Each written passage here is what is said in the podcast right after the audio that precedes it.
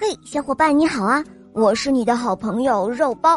今天我要讲的故事叫做《鼹鼠电台》。哦，鼹鼠那家伙建了一个电台吗？灰兔小姐听到这个消息之后啊，忍不住撇撇嘴。前阵子，鼹鼠在家里挖了一个坑，一定是在折腾电台的事情呢。不过，灰兔小姐并不打算听，因为鼹鼠挖坏了她最心爱的花。灰兔小姐走在街上，看见小白鹅昂首挺胸的走过来，姿态优雅了许多。她走上前去，对小白鹅说：“哇哦！”你比以前更漂亮了，小白鹅被灰兔小姐这样一夸，他的脸都羞红了。哦，如果你把头昂得再高一点，总有一天会有云朵来亲吻你的额头哟。灰兔小姐说道：“嗨，灰兔小姐，你真的应该听一听鼹鼠电台哦，而且晚上八点有一档特别的节目。”听了你就知道了，哼，我才不听呢！鼹鼠挖坏了我最心爱的花，我是绝对不会听他的电台。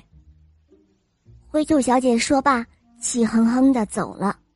灰兔小姐走到广场，发现大象先生正在吹长笛，旋律好听了许多。她走上前，对大象先生说。哇哦，你演奏的音乐比以前更好听了。哦，谢谢你，灰兔小姐。对了，你真的应该听一听鼹鼠电台哦。哼，我才不听呢！鼹鼠把我最心爱的花给挖的稀巴烂，我是绝对不会听他的电台的。灰兔小姐说完，气呼呼的走了。灰兔小姐来到了面包店。闻到花鹿太太做的面包味道香了许多，她走上前去对花鹿太太说：“哦，你做的面包比以前更加香了。如果你做面包的时候能像对待宝宝一样温柔、充满爱心，总有一天，面包会散发出幸福甜蜜的味道哦。”花鹿太太被灰兔小姐这样一夸。眉眼都笑开了花，她对灰兔小姐说：“哦，灰兔小姐，你真的应该听一听鼹鼠电台哦，而且晚上八点有一档特别的节目，听听你就知道了。”灰兔小姐不明白为什么大家都向她推荐那个鼹鼠电台呢？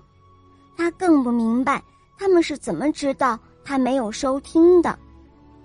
终于在晚上八点的时候，灰兔小姐没有忍住，她打开了收音机。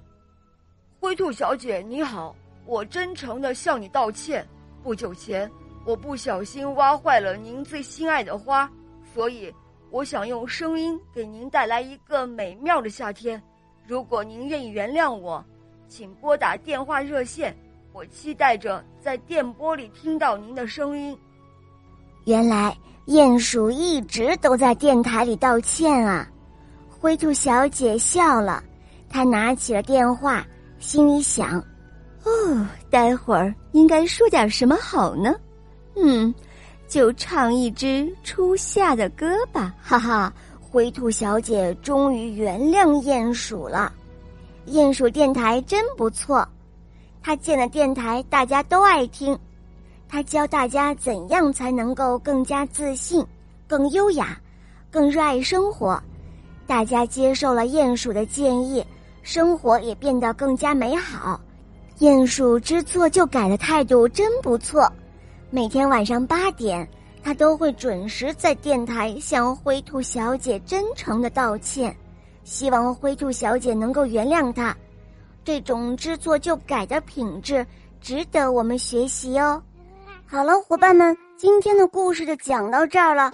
赶快打开我的主页，一起来收听小木偶匹诺曹的故事，还有公主童话《西游记》的故事，还有恶魔岛狮王复仇记、格林童话，有很多你没有听过的故事哟，赶快来收听吧，么么哒！对了，别忘了关注肉包来了。